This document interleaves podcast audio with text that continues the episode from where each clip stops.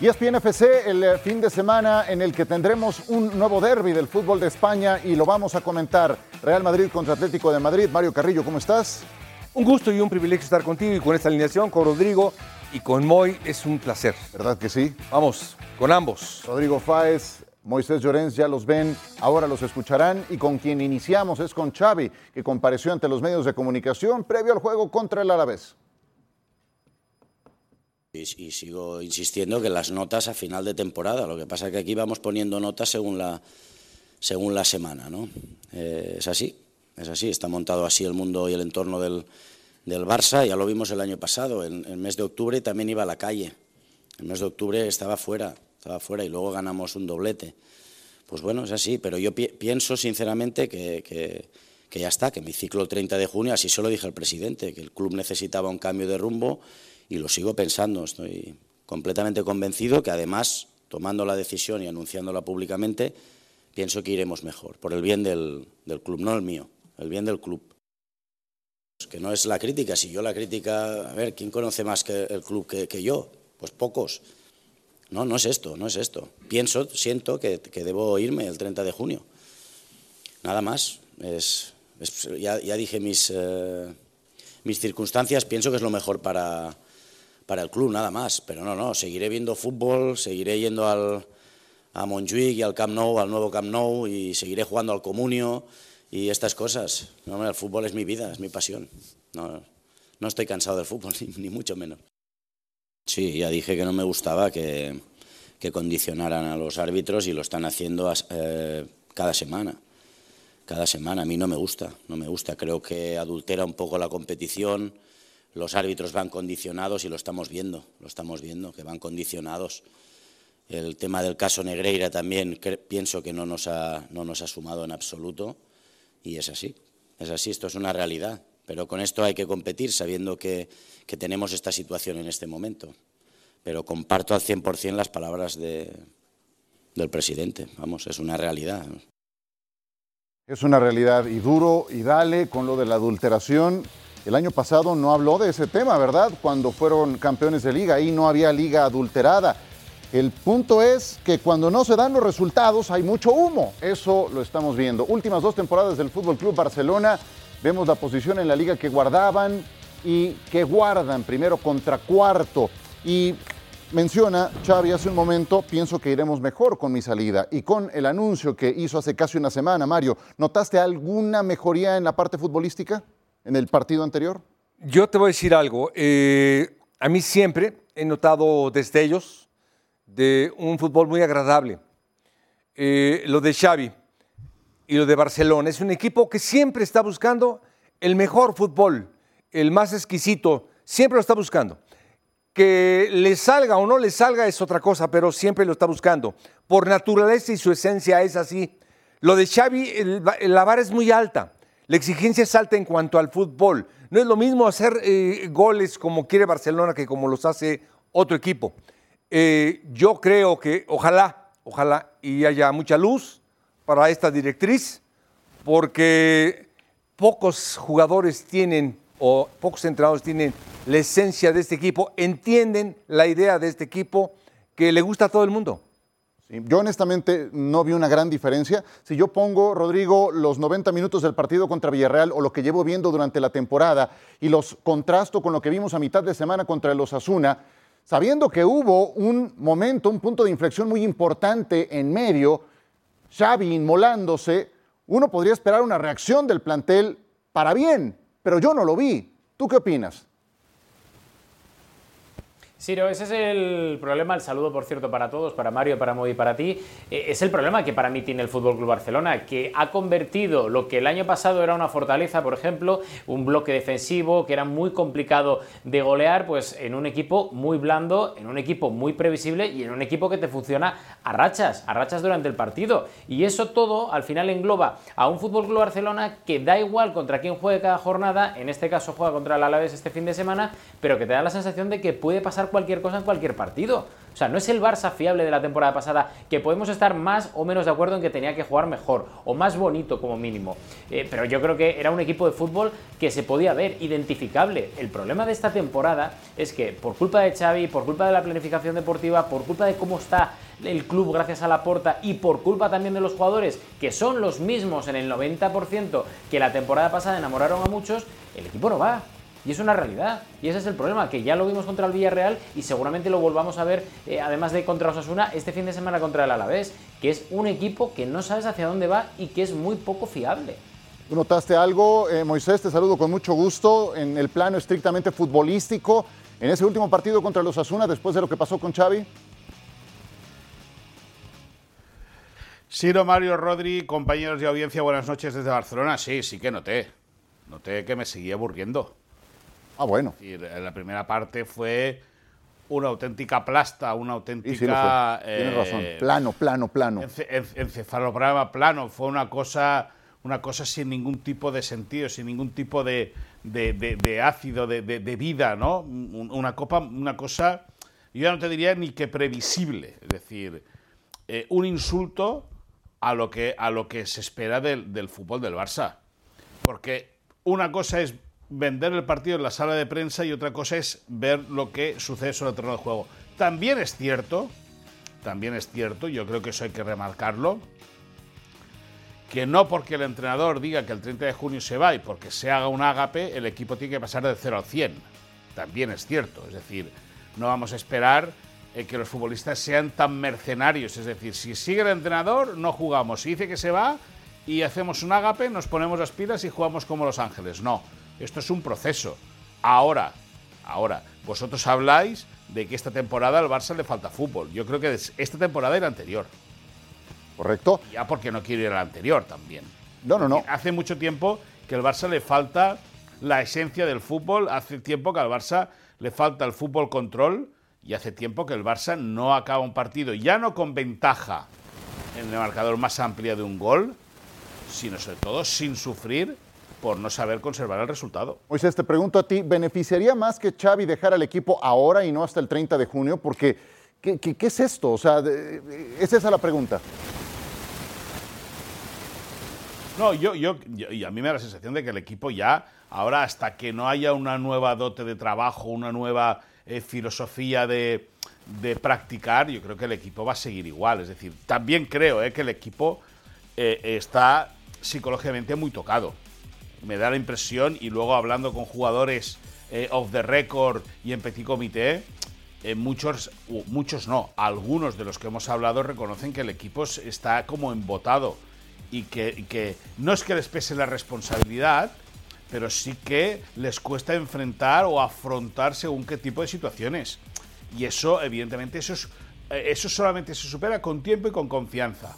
Y la confianza viene con los resultados. Y si los resultados no son buenos, no va a venir la confianza. Por lo tanto, tiene que haber un cambio, sí, pero a mí me da la sensación de que si, si Xavi ahora se fuera el 30 de junio, antes del 30 de junio, que no lo descarto, ¿eh?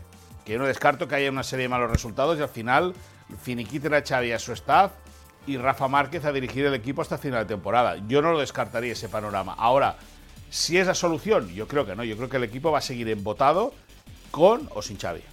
Embotado. ¿Te ha tocado ver una situación semejante, Mario, en tu experiencia como entrenador? ¿Cómo sacudes a un equipo que está embotado a ver si o le, anestesiado? A ver si le entiendo el, el término embotado. Anestesiado, plano, sin reacción.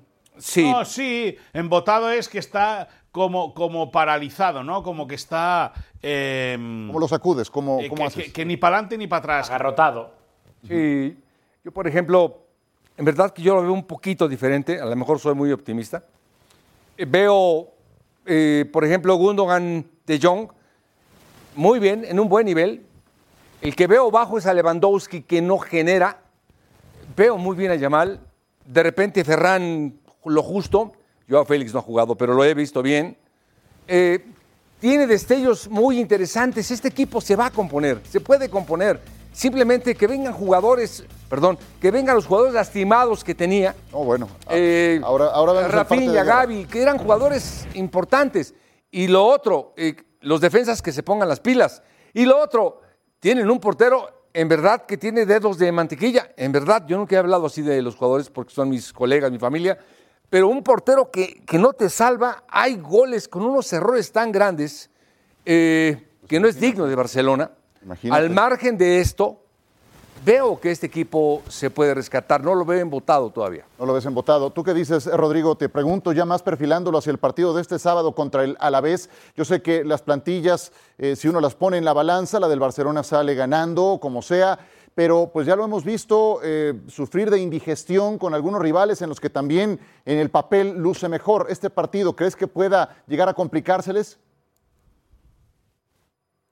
Yo creo que sí, que es el partido trampa por excelencia, porque es el típico partido que juegas contra un equipo como es el Alavés, que es un equipo muy ordenado, que se cierra muy bien atrás y que no va a dejar demasiados espacios al Barça, que es cuando seguramente el Barça está sufriendo más este año, intentando eh, tocar la pelota, eh, porque toca la pelota, eso sí que es cierto, pero le cuesta mucho abrir defensas rivales. Y yo creo que es el típico partido en el que el Alavés se va a cerrar muy bien atrás, va a salir muy bien en transiciones a la contra y eso va a hacer sufrir al Fútbol Club Barcelona. Además, teniendo en cuenta las urgencias que tiene el Alavés. Y volviendo un poco al Barça, el problema que para mí tiene el Barça es que en este momento, después del anuncio de Xavi, en el que yo veo a Xavi más liberado en rueda de prensa, es el momento en el que los jugadores deberían decir, oye, ya está, ya está, ya tenemos que dar el pasito hacia adelante y demostrar que de verdad, tal y como dice Xavi, el vestuario está con él. Pero es que no dan el paso. Es como cuando el tenista suelta el brazo, de repente dices tú, tiene el brazo encogido, ¿no? Un poco el autoinmediato que decía ahora mismo Moisés, ¿no? Pues tienen que soltarse un poco más, tienen que atreverse un poco más, porque hay jugadores que están hechos para este tipo de juego y en el Barça no sé por qué no lo están haciendo, por la presión, por los resultados, por la herencia de la temporada pasada, por defender el título, por lo que sea por lo que sea. Pero hay jugadores con mucha exigencia que deberán de dar cierto paso hacia adelante porque tienen ascendencia, porque tienen experiencia en el fútbol europeo y que da la sensación de que han vuelto al Barça o han fichado por el Barça y que son la mitad de lo que eran esos jugadores hace poco tiempo. Claro. Eh, te pregunto, Moisés, para cerrar con el tema Barcelona, pues actualízame con eh, las lesiones, porque yo leo que media plantilla está diezmada por problemas de lesiones. Ahora tenemos que agregar a Ferran Torres después del partido de mitad de semana. ¿Con cuántas bajas va a encarar el siguiente partido y cuántas corren un riesgo para el juego contra el Napoli? Bueno, eh, eh, hay ocho porque hoy eh, Íñigo Martínez recibió la alta médica y ya vuelve a, la lista de convocados. Recordemos que se recayó en Bilbao, venía lesionado de la pierna derecha y se lesionó la izquierda, ya tiene la alta médica por ahí. Eh, Xavi Hernández va a ganar a un jugador importante porque Íñigo Martínez, la verdad, es que eh, cuando ha jugado lo ha hecho bien y se había ganado o se ha llegado a ganar un puesto en la titularidad. Luego está Marc André Ter que ya contamos en ESPN hace unos días, que lo iba a rotar eh, Xavi Hernández pensando en el partido ante el Napoli y el de este fin de semana posiblemente sea ya el último que juegue Iñaki Peña como titular. Ya para la próxima semana el portero alemán ya tiene que ser titular ante el Granada en el Estadio Olímpico de Montjuic pensando en el partido del Napoli. Rafinha, el otro día pudimos charlar con él off the record, nos dijo que la cosa estaba mejorando, que igual llega justo también para enfrentarse a los italianos. Bueno, el Barça... El Barça tiene un gravísimo problema, eh, eh, más, más allá de lo futbolístico y de lo institucional, con la salud de los jugadores. Eh, muchas lesiones musculares, muchísimas, demasiadas, exagerado. Lo tengo aquí apuntado, déjame, déjame que, que, que, que, te lo refresque, déjame que te lo diga ahora mismo. Son concretamente eh, lesiones musculares, un momento, lo tenía por aquí apuntado, creo que son 21 lesiones musculares. Oh. 21. Wow. Es una barbaridad.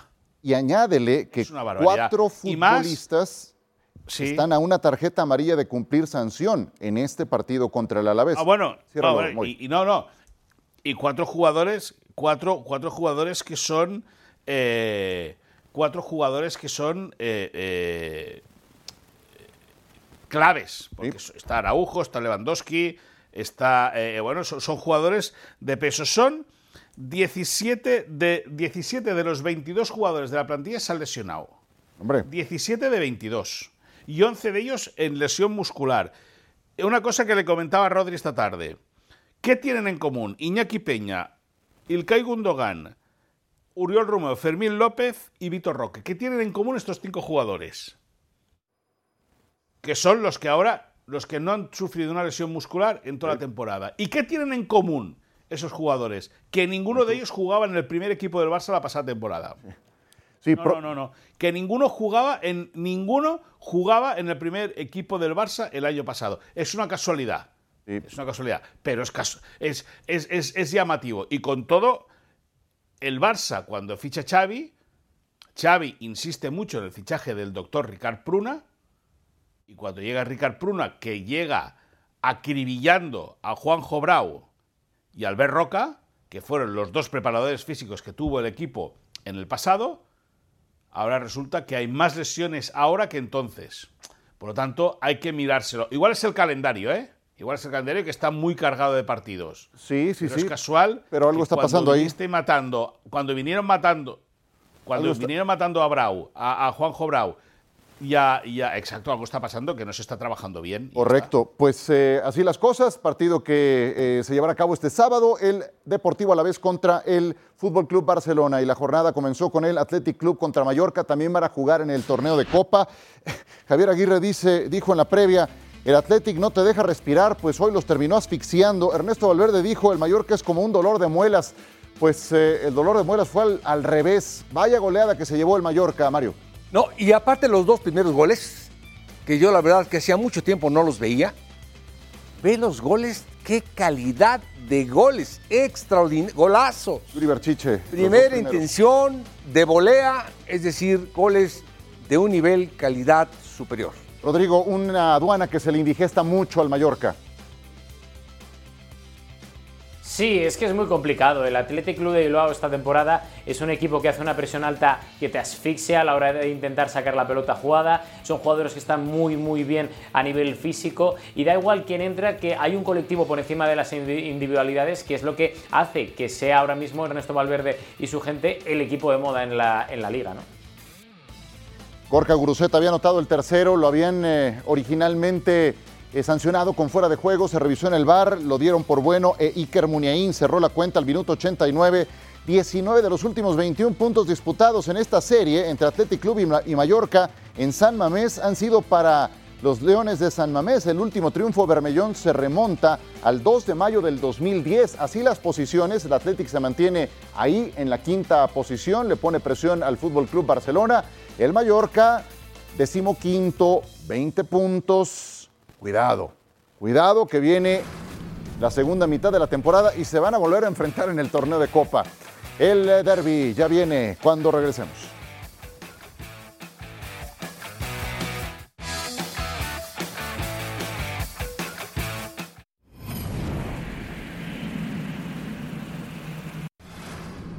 Real Madrid contra Atlético de Madrid volverán a chocar este domingo y se han visto las caras ya en repetidas ocasiones en la actual campaña. Y aquí hay una coincidencia, Rodrigo Fáez, si alguien le ha metido mano al Real Madrid ha sido justamente el Atlético. Le ganó 3 a 1 en el torneo de liga en el Wanda Metropolitano. Es de hecho el Atlético el único que ha derrotado al Real Madrid en lo que va de la temporada, aunque en la Supercopa fue al revés. Sí, se da la circunstancia además de que en, es que en aquel partido de la primera vuelta, Chouameni no pudo jugar eh, de titular en el Real Madrid. Y se da la circunstancia de que Chouameni es la baja más importante de cara al fin de semana en el Real Madrid. Se repetirá esa victoria. La verdad que cuando el Real Madrid no tiene a Chouameni eh, lo nota muchísimo. Cuando ha estado lesionado lo ha notado también. Y cada vez que Chouameni es titular, el Real Madrid suele ganar. Veremos a ver cómo lo aguanta. Pero sí que es cierto que, que el Cholo Simeone, y esto ha hecho levantar la ceja a muchos aficionados del Real Madrid respecto a Ancelotti, empieza a tenerle la medida tomada al italiano. Veremos a ver, porque sí que es cierto que en partidos de liga el Real Madrid es el que mejor eh, rango tiene para, para ganar y veremos a ver lo que pasa el domingo, ¿no? Obviamente. Cuarta ocasión que estos dos se enfrentan en lo que va de la temporada. Una cosa es en el Metropolitano, otra cosa es en el Bernabéu. ¿Tiene alguna fórmula el Cholo Simeone para derrotar al Real Madrid? Tiene una- ¿Va en lo futbolístico, Mario, o es por músculo? Eh. ¿por, dónde, ¿Por dónde radica? Yo creo que tiene una, una fórmula bien establecida el Cholo Simeone. Le gusta anular y después ganar. Y lo hace a la perfección. Cada vez lo va perfeccionando mejor, cada vez se para mejor defensivamente, hace que todos recuperen la pelota, hace que su ataque por los laterales volantes sea dinámico. Tiene un jugador cerebral como eh, Antoine Grisman, tiene dos jugadores como Memphis y Morata que son muy buenos definidores y tiene un músculo en el mediocampo, eh, pocos músculo como el que tiene Atlético de Madrid en la actual liga. ahora, esa fórmula que describes puntualmente le ha funcionado en el Metropolitano, pero ¿crees que funciona en el Bernabéu? Más. ¿Más? Sí, más. Es más difícil en el Metropolitano, es más fácil de visitar esa fórmula. Caray. Eh, no tienes la obligación de ganar como en el Metropolitano. Acaba a esperar, acaba a marcar, acaba a desgastar, acaba a desesperar y al final sabe que Grisman y Morata, eh, Memphis Depay, eh, Lino saben que pueden definir. Oye, el Madrid trae seis victorias de manera consecutiva. Llegaron a 57 puntos. Es con todas las bajas y los, lo que tú me digas, ya es el tercer mejor Real Madrid de todos los tiempos a la jornada 22. Y aparte de eso, es el que más ha cambiado, más alineaciones, más lastimados, ha metido centrales de todos, a todos de centrales, ha metido laterales que son volantes, ha eh, rediseñado el equipo varias veces Ancelotti y ha sido fantástico. Pues tal parece que eso volverá a ocurrir, Moisés Llorens, porque tienen al menos en la defensa central bajas que se multiplican ahora. Ya lo decía hace un momento Rodrigo, la de Aurelian Somení, a quien pueden poner en esa posición, acumulación de tarjetas, fuera. ¿Qué tanto pesa? Bueno, es clave, es un jugador importante porque eh, es verdad que durante algún tiempo se dijo que, estaba como eh, fuera de forma, que no, que no acababa de agarrar el tono necesario para comandar el pivote del Real Madrid, pero es un futbolista eh, con mucha clase, un futbolista con mucho músculo, es decir, un jugador muy moderno, eh, eh, de los más modernos que tiene el Real Madrid. Es verdad que ahí también el equipo blanco tiene a, jugadores como Camavinga, que pueden actuar tanto de pivote como de... O sea, Camavinga es un chico para todo. Y creo que, el, si no me corrige Rodrigo, que si no llega Rudiger al partido del domingo, vamos a ver que no sea Camavinga el, compañero de, Nacho en el eje de la defensa. Te lo estoy diciendo conforme estoy pensando, te lo estoy diciendo. Sí, sí, sí. Pero sí que, es, sí que es verdad que el Madrid es un equipo, el Madrid es un equipo muy fiable. El Madrid es un equipo que es verdad que eh, a mí personalmente tampoco me apasiona mucho cómo juega, pero sí que es cierto que es muy resolutivo. Y, y, de un balón largo acaba convirtiendo una jugada de gol y acaba transformando en un tanto definitivo. Por lo tanto, mucho mérito tiene el Madrid eh, con Courtois, Militao, eh, toda la temporada lesionados. También ha tenido plaga de, dolencias importantes el, equipo blanco. Y si está arriba peleando la liga con el Girona, es por puro merecimiento. Sí, eh, era justamente mi siguiente pregunta para Rodrigo Fáez. Rodrigo, ¿cómo crees que vayan a jugar en la central? ¿Qué tan grave fue el golpe de Rudiger? Se dejó ahí la rodilla en un golpazo en el primer tiempo en el Coliseum contra el Getafe. Em, ¿Crees que alcanza a llegar para el partido? Sí, en principio sí, Siro. De hecho, la información que manejábamos nada más terminar ese partido contra el Getafe era que Rudiger tenía tan solo un golpe fuerte, pero un golpe y que no era ni ninguna contractura ni ninguna rotura muscular y en teoría es duda entre algodones eh, para llegar al partido del, domingo, pero a nosotros por lo que nos cuentan es que llega sin problemas, que va a jugar. Una cosa es lo que esté vendiendo el Real Madrid puertas hacia afuera y otra la realidad, ¿no? Lo que te dicen es que va a jugar y que en teoría va a estar de titular otra vez repitiendo con Nacho en el centro de la zaga. Veremos a ver, veremos a ver si en las últimas horas no se tuerce un poco ese golpe, pero lo normal es que mañana entrene con normalidad y que el domingo haga la primera sesión matinal más luego el partido de titular. Veremos a ver. Pero lo que sí está claro es que en la central el Real Madrid está sufriendo. Ya le faltaba un efectivo, pues imaginaos, le falta Militao, le falta Alaba y ahora mismo solo tienes dos jugadores que son específicos de esa posición y en el momento que se rompe uno no hay ningún tipo de eh, hombre específico que pueda suplantarlos. Me quedo contigo, Rodrigo. Ya hace un momento eh, describía eh, Mario cómo, cómo, juega el Atlético de Madrid, cuál es parte de su estilo. pero alcanzo a ver que Morata va a llegar para el partido, que sí estaría en condiciones. ¿Cómo llega el Atlético de Madrid para este partido? Ya hablamos del Real Madrid. ¿Cómo llega el Atlético? El Atlético de Madrid llega reforzado después de, sufrir el otro día en ese partido contra el Rayo Vallecano, pero con la victoria seguramente un poco más sufrida de lo que decía el juego del Atlético de Madrid, pero el Atlético llega bien. Yo creo que ya ha pasado ese tramo de la temporada en la que precisamente por la irregularidad y por la falta de eh, inversión en los eh, refuerzos que pedía Simeone, pues el equipo sufrió, sufrió, se ha alejado un poco, está ahora mismo a 10 puntos del Real Madrid y precisamente el Atleti ve ese partido, ese derby del domingo como una opción y una oportunidad de reengancharse otra vez a la pomada, ¿no? A la parte alta de la tabla, meter en aprietos al Real Madrid, recortar tres puntos y sobre todo teniendo en cuenta que llega la Champions, que empiezan ya ciertos despistes del Real Madrid o del Barça, del propio Atlético de Madrid, es ahí donde el Cholo Simeone quiere llegar vivo a la liga, más o menos en el mes de marzo, que es cuando el Atlético de Madrid va a decir sí o sí, si puede o no optar al título de liga. Veremos a ver si le da, pero lo que está claro es que llega un Atlético de Madrid bien, con mejor moral y efectivamente con Morata también recuperado. Y veremos a ver si opta por Morata, que no ha jugado en estos últimos partidos o estos últimos eh, dos encuentros, o si opta por Memphis Depay, que en los últimos dos encuentros ha marcado dos goles. Veremos a ver. Sí, Memphis ha estado 12 partidos de baja, Moisés, y ha anotado 7 goles en 17 apariciones. Y además, Moy, esto nos entrega el gran atractivo de ver a los dos mejores futbolistas del torneo, Bellingham por un lado y Antoine Grisman por el otro, Moisés. Sí, sí, sí, sí. Eh, eh, a colación de lo que decía Rodrigo, yo creo que el Madrid se tiene que equivocar mucho. ¿eh?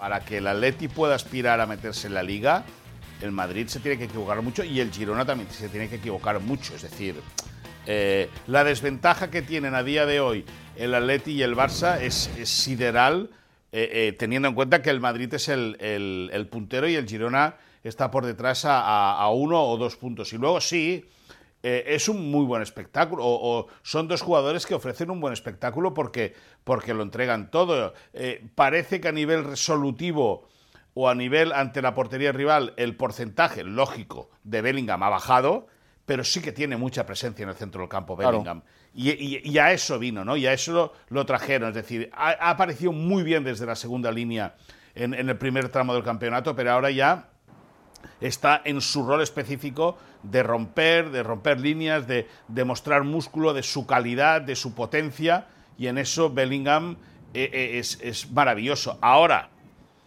Antoine Grisman está en plan travieso, está en plan eh, que se gusta. Y, y, el Bernabéu para Antoine Grisman, yo no te digo que sea el jardín que tenía Messi, ¿no? Pero, pero por ahí, por ahí, y en la Supercopa ya mostró Antoine Grisman que a la que puede picarle al Madrid, se la enchufa dentro fácil. fácil. Bueno, fácil no creo que vaya a ser. Pero bueno, vamos a cerrar este, este bloque. Yo les quiero preguntar, eh, dos minutos, señor productor, por un jugador que oculto del radar vaya a incidir en este partido, lo que se conoce como el factor X. Quiero que me diga cada quien un jugador con una breve exposición de 20 segundos. No se vale, Mario, que me digas Griezmann, que me digas Morata, que me digas Bellingham, que me digas Vinicius. Uno de esos medio ocultos en el radar que crees que vaya a incidir de alguno de los dos equipos, ¿cuál sería? Es muy fácil, del Madrid es muy fácil, porque hay varios de ellos, pero uno es Valverde. Valverde. Valverde, por ejemplo, es un jugador, eh, es uno de los más importantes que tiene el Madrid, es el de más desgaste, es el de más llegada, pisa el área, media distancia, es el más completo que tiene, puede incidir. Tiro de media distancia, incansable. Tiene todo, muy completo. Buena, me gustó tu elección. Factor X, Rodrigo, en 30 segundos, venga. Rodrigo de Paul, mi tocayo, yo creo que es un jugador con una potencia tremenda que cuando juega muy bien y está enchufado, el Atlético de Madrid funciona mucho mejor. Para mí fue vital en 2023, durante todo el año natural para la mejora del Atleti y para mí es un jugador que si funciona, el Atlético de Madrid tiene bastante ganado. Excelente. Cierra, mi querido Moisés, factor X. Lino, Lino porque es una de las grandes sorpresas del Atlético Madrid de la temporada. Eh, llegó del Valencia eh, y, se llegó, cumplió el préstamo con el Valencia, regresó al, Atlético Madrid y está cumpliendo. Es titular indiscutible para el Cholo Simeone, un jugador con mucho trabajo hacia atrás y con eh, una vocación ofensiva muy interesante y sobre todo con mucha visión y mucha mirada en la portería rival. Yo me da la sensación que va a tener un duelo muy bonito eh, con Carvajal en, ese costado derecho, conforme defiende el Madrid, ataque zurdo para el Club Atlético de Madrid. Yo sumaría a Barrios. Barrios, de hecho, tiene pasado madridista, pero ha crecido eh, de manera exponencial a lo largo de esta temporada. Se ha adaptado inclusive a cubrir la baja de Coque cuando llegó a estar ausente. Juega muy bien en el medio campo, muy joven todavía y con un futuro enorme por delante. Barrios, medio campo del Atlético de Madrid. Otro Atlético de Madrid, Lino. Lino va a ser fundamental, es importante, hábil, potente, siempre es trascendente, siempre pesa en estos partidos. Lo citaba justamente Moisés. Ayer hablaba eh, Richard Méndez de Nahuel Molina y creo que también es una buena alternativa. Terminamos dando muchos más del Atlético de Madrid y menos del Real Madrid. ¿Te das cuenta? Bueno, tú diste, la, uno del Madrid. Por eso, bueno, sí, tú diste a Valverde. Es el equipo importante de la capital. Eh, el equipo importante de la capital, el Club Atlético de Madrid. La gente sabia. Vámonos a pausa eh, y regresamos con ustedes. Moisés Llorens y su comentario de Athletic del Arsenal contra Liverpool cuando volvemos.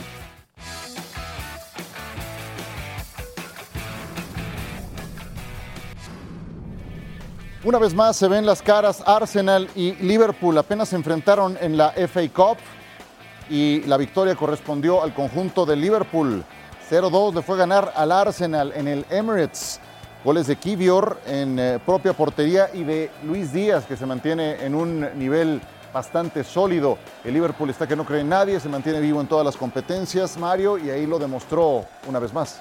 Y aparte, la verdad que cómo, qué difícil es armar un equipo como Liverpool después de una etapa brillante, después de ir y buscar jugadores, eh, compaginarlos, unirlos, darles funcionamiento, darles conjunto, darles efectividad y ahora lo está teniendo. Hay cinco puntos de diferencia entre estos dos. ¿Un triunfo del Liverpool deja noqueado al Arsenal para lo que falta? Eh, no, no, esto es hasta el final.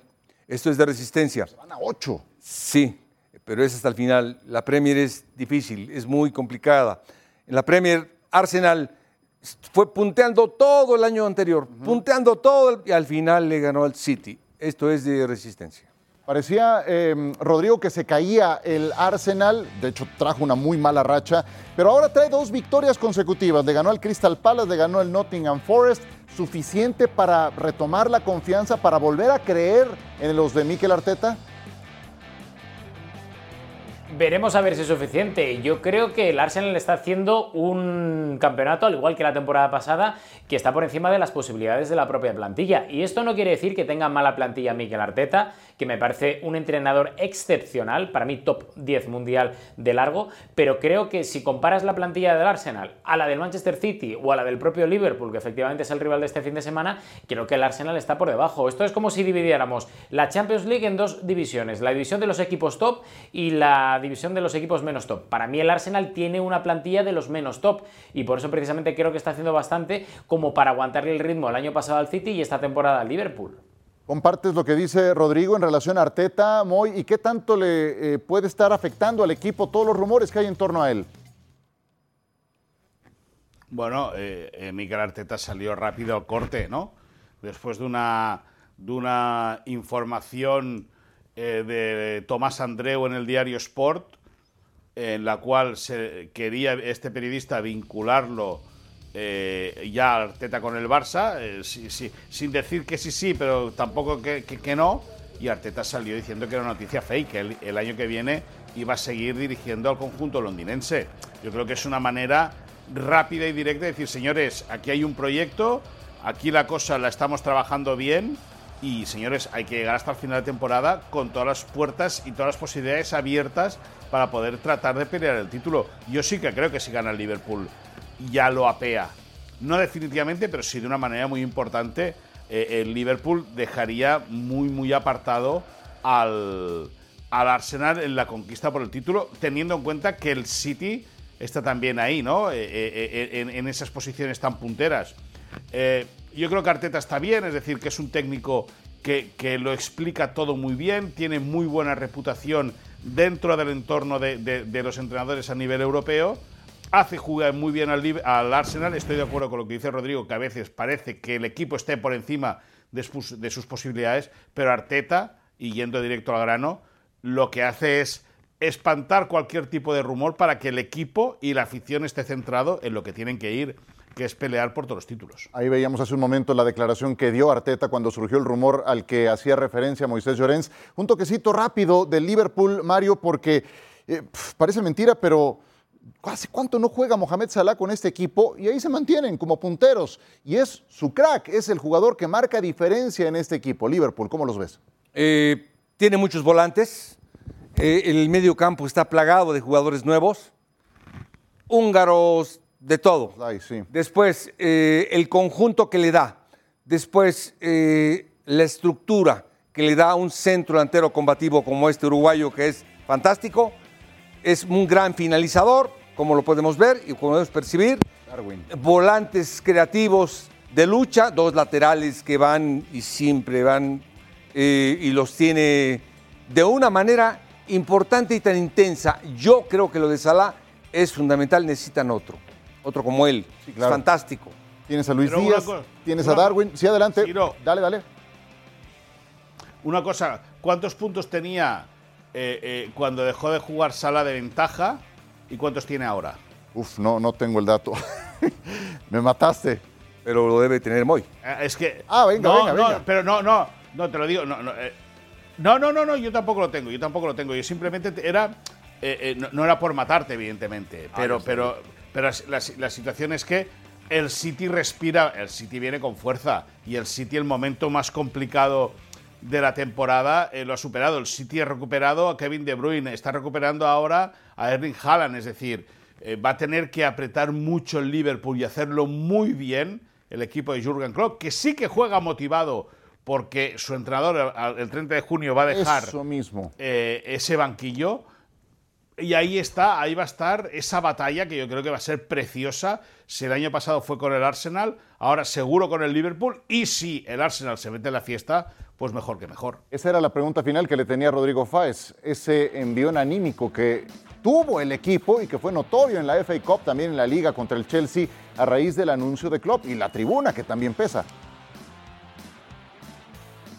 Yo creo que además es un mensaje que ha calado muy hondo por cómo conozco el vestuario de Liverpool y un par de fuentes que manejo dentro de, ese vestidor. Es algo que ha llegado muy al interior de cada jugador, ¿no? Y ellos sienten que tienen que darle ese último tributo, ese último homenaje a Jürgen Klopp, un entrenador que ha hecho historia en el Liverpool, que llegó con el Liverpool eh, hace ya unos años y que ha convertido al Liverpool en una referencia europea, en un grande europeo, cosa que antes no era, de forma regular cada temporada. Por lo cual ellos que tienen que dar ese plus para intentar darle esa despedida inmejorable a su entrenador, que además es algo merecido y que aplaudiría absolutamente todo el fútbol inglés. De los cuatro legendarios entrenadores de Liverpool que han superado los 200 triunfos, Bill Shankly, Bob Paisley, Tom Watson y Jürgen Klopp, es Klopp quien menos partidos necesitó para llegar a la cifra de 200 triunfos. Él requirió de 318. Un histórico que está dejando una huella muy profunda. Vamos a ver al final, en el recuento de los trofeos, que tantos le entrega en esta campaña al Liverpool.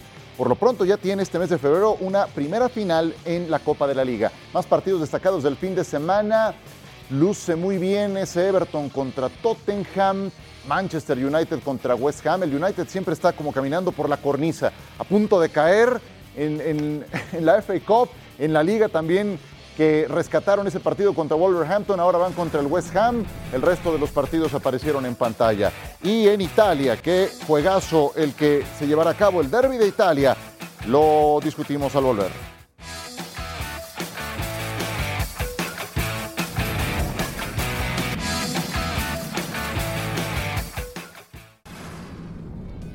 Pues mira, nada más que juegazo el derby de Italia entre la Juventus y el conjunto del Inter en la Serie A.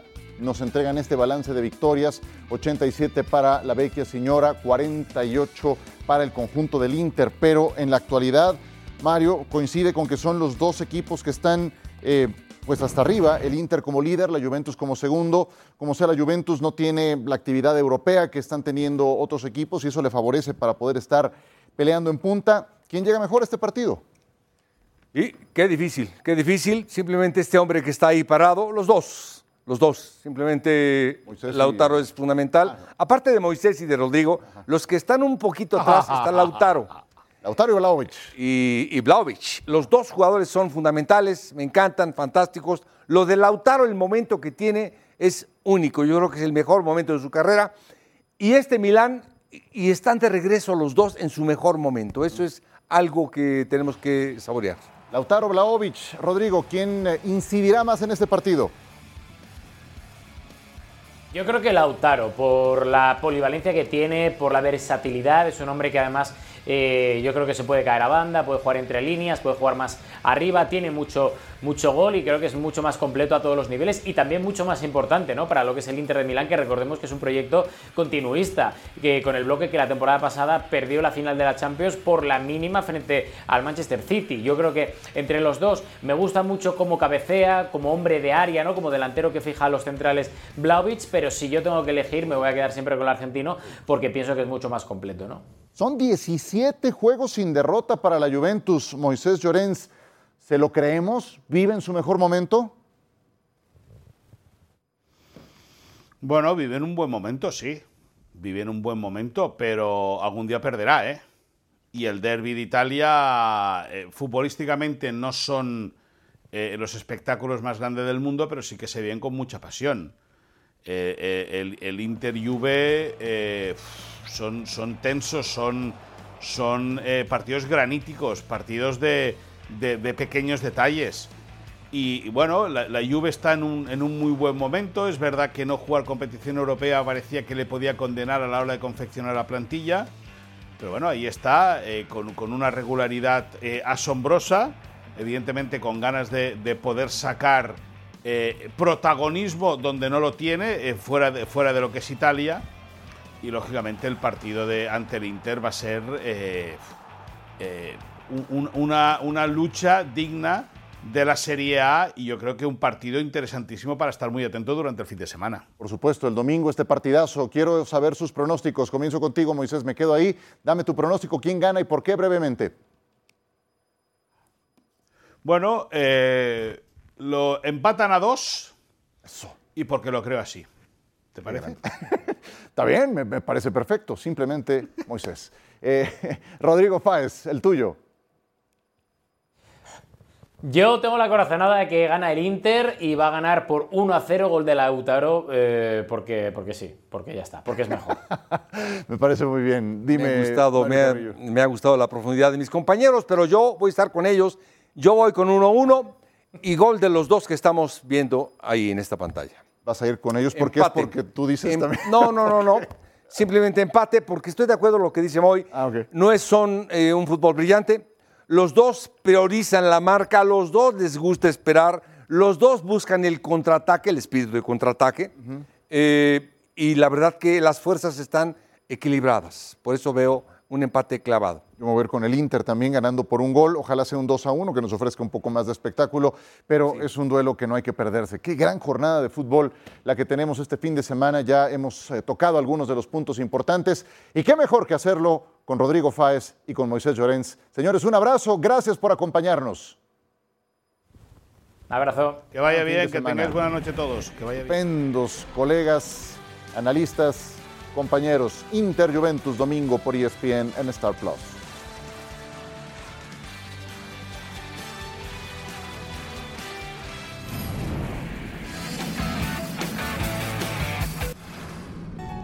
Amenazan los jefes de Kansas City. Play for your brother today. We the big dog in this fight. One game. How's the bottom way to get a win? Touchdown!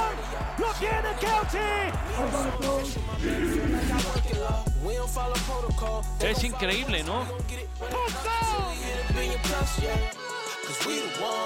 Vámonos, que el juego va a comenzar.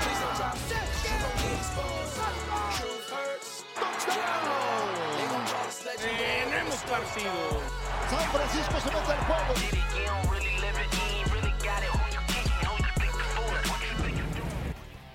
49ers contra Chiefs, Patrick Mahomes contra Brock Purdy. Brock Purdy es uh, toda una historia. Fue Mr. Irrelevant, lo tomaron al final de su generación en el draft de hace dos años y ha hecho ganador al equipo de San Francisco y se va a enfrentar a un gigante como Patrick Mahomes, pero todo es posible el próximo 11 de febrero en Las Vegas, Super Bowl 58 por la pantalla de ESPN. Y para cerrar, el América, así, a lo Vincent Van Gogh, presentó a Javairo Dilrosum nueva incorporación de Países Bajos que llega al conjunto del América. Bien, bien, me gustó. Precioso, Sí, yo precioso. me encanta todo el estilo impresionista de Van Gogh y Dil Rosum llega entonces al América. Tú lo tienes muy visto, Javairo Dil Rosum. ¿Qué te parece, Mario? Extremo derecho, zurdo. eh, lo mejor que tiene son diagonales, es creativo, hábil, profundo. No es tan goleador, pero es muy asistidor. El América no tiene un jugador como él. No tiene un jugador no como tiene él. un jugador como él. Y ojalá y le vaya muy bien porque es un tremendo jugador. Sí. A ver, tiene muy hecho el América su, su planteamiento, su once de gala. Sí. ¿Dónde lo verías incrustado? ¿Derecha, izquierda? lado derecho, lado derecho. Lado derecho, es y decir- la parte diagonal la hace perfecta. Es decir, le viene muy bien. Mira, esto lo hace bien, pero lo mejor es que llega a la línea de fondo y busca la parte de adentro. Es profundo. Eh, es un jugador que es un abrelatas por el lado derecho. No, el América no lo tiene. Eh, en Suárez lo tenía un poquito, lo tiene, por supuesto, en Cendejas. Este es el doble de ellos en cuanto a productividad. Ojalá y le vaya bien porque es un tremendo jugador. Si llegara entonces a ganarse un lugar en el once de gala del América, tendrías de medio campo hacia adelante, por un lado a Quiñones, por el centro a Valdés, por la derecha a Dilrosun y eje de ataque a Henry Martín. ¿Te, te Sí, suena? Y con eso, eh, con eso no lo debe de parar absolutamente nadie en este país. Uf, a ver, el América antes de Dilrosun ya tenía el mejor plantel de México. Sí, con él mejora un 25%. 25% Sí, de ese Sí, tamaño. a ese tamaño. Si alguien ha visto a Javairo Dilrosun, es Mario Carrillo en la Eredivisie que tenemos por ESPN. Mario, Vamos a, a ver al Feyenoord el domingo. grande. Hasta pronto.